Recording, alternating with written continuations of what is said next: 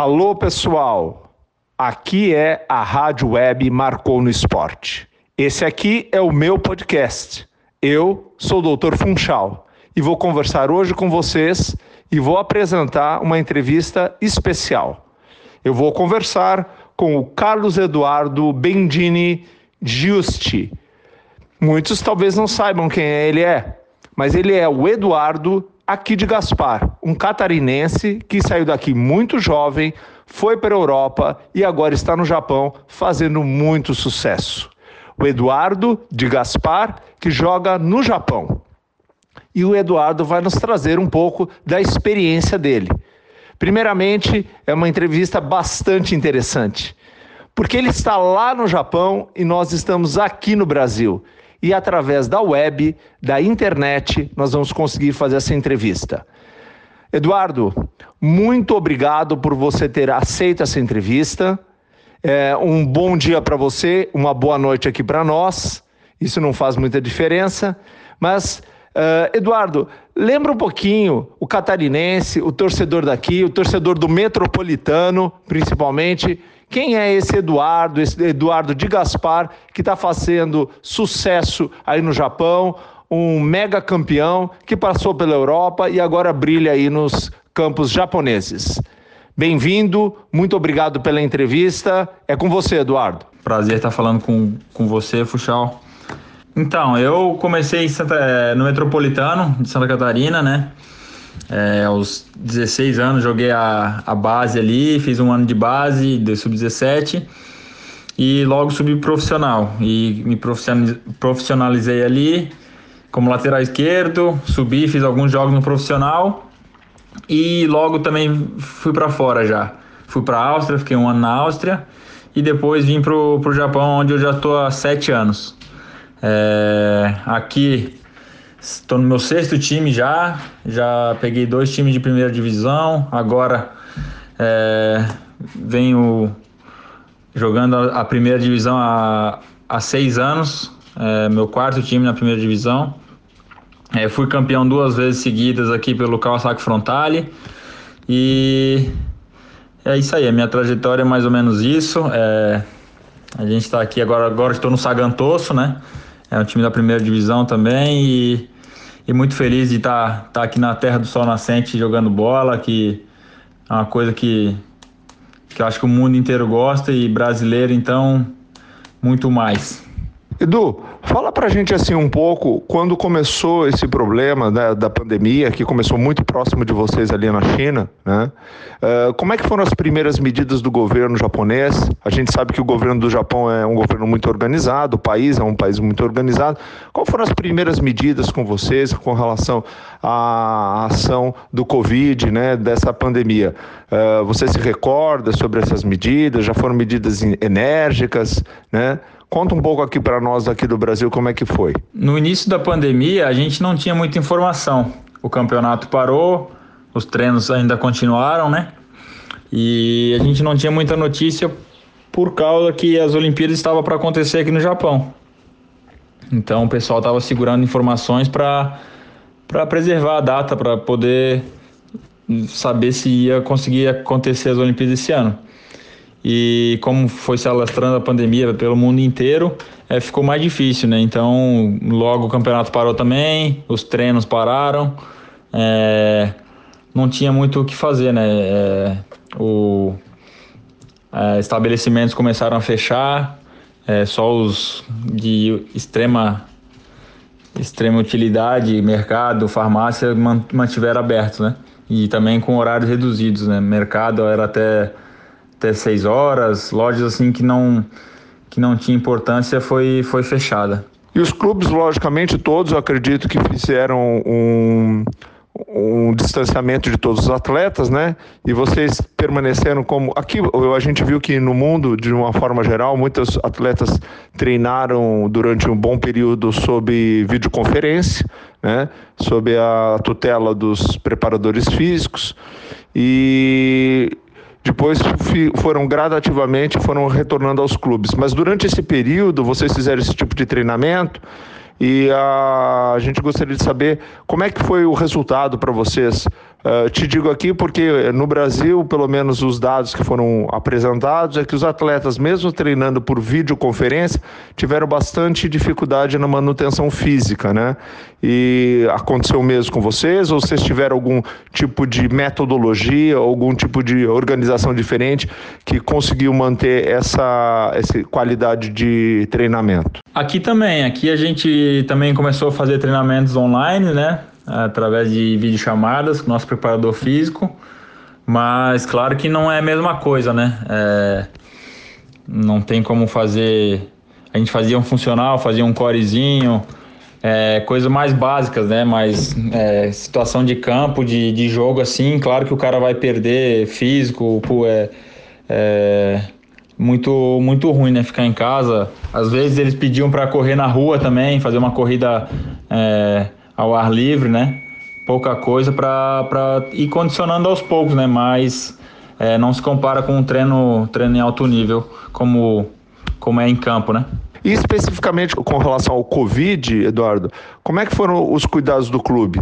Vocês, agora que depois que retornaram aos treinamentos, vocês foram submetidos a testes, foram submetidos a que tipo de controle? Controle de temperatura, uh, análise clínica, que seria por questionário de conversa para saber as, as condições de saúde. Como é que foi essa forma que o Japão, né, ou os clubes de uma forma geral, uh, adotaram, né? Aqui no nosso clube funcionou assim. A gente tinha um aplica tem um aplicativo onde a gente tem que preencher é, a nossa temperatura, é, todos os lugares que a gente vai, fora os treinos, né? Assim que voltou, todo lugar a gente precisa informar nesse aplicativo, temperatura, peso também e a, o local onde a gente foi. É, quando a gente chega no clube também é medida a nossa febre antes de entrar no, no CT. É, foi é, feita a separação da, do estacionamento também para não ficar um carro muito perto do outro. A gente abriu e para é, expandir mais o, a, o estacionamento. Que mais? Máscaras. A, fora, sempre pedindo para usar máscaras fora de, de campo, né, em qualquer lugar que a gente fosse. Então, essas foram algumas medidas, né? Exame, a gente fez o exame de sangue e agora, como o campeonato nosso está para voltar dia 4, é, a gente fez o exame o PCR, né, que é o, o da saliva, o exame de saliva para saber se a gente está com, com o Covid. Todos os jogadores foram feitos, foi a ordem da D-League do campeonato. Todos os jogadores de qualquer divisão foram uh, passaram por esse teste. E Edu, o Sagantoso, que é o teu clube, ele fez alguma modalidade específica com relação a isso, sobre esses cuidados? O que, que o Sagantoso fez em relação aos cuidados do, do Covid? Em estruturação do clube, utilização de máscara, exames com vocês, como é que foi a prática do clube em relação a vocês nisso? E qual são as perspectivas é, em relação aos treinamentos, a volta? Qual que é as medidas que esse clube está tomando, ou o próprio Japão, de uma forma geral, a Federação Japonesa de Futebol? Como é que são as orientações que vocês têm recebido aí?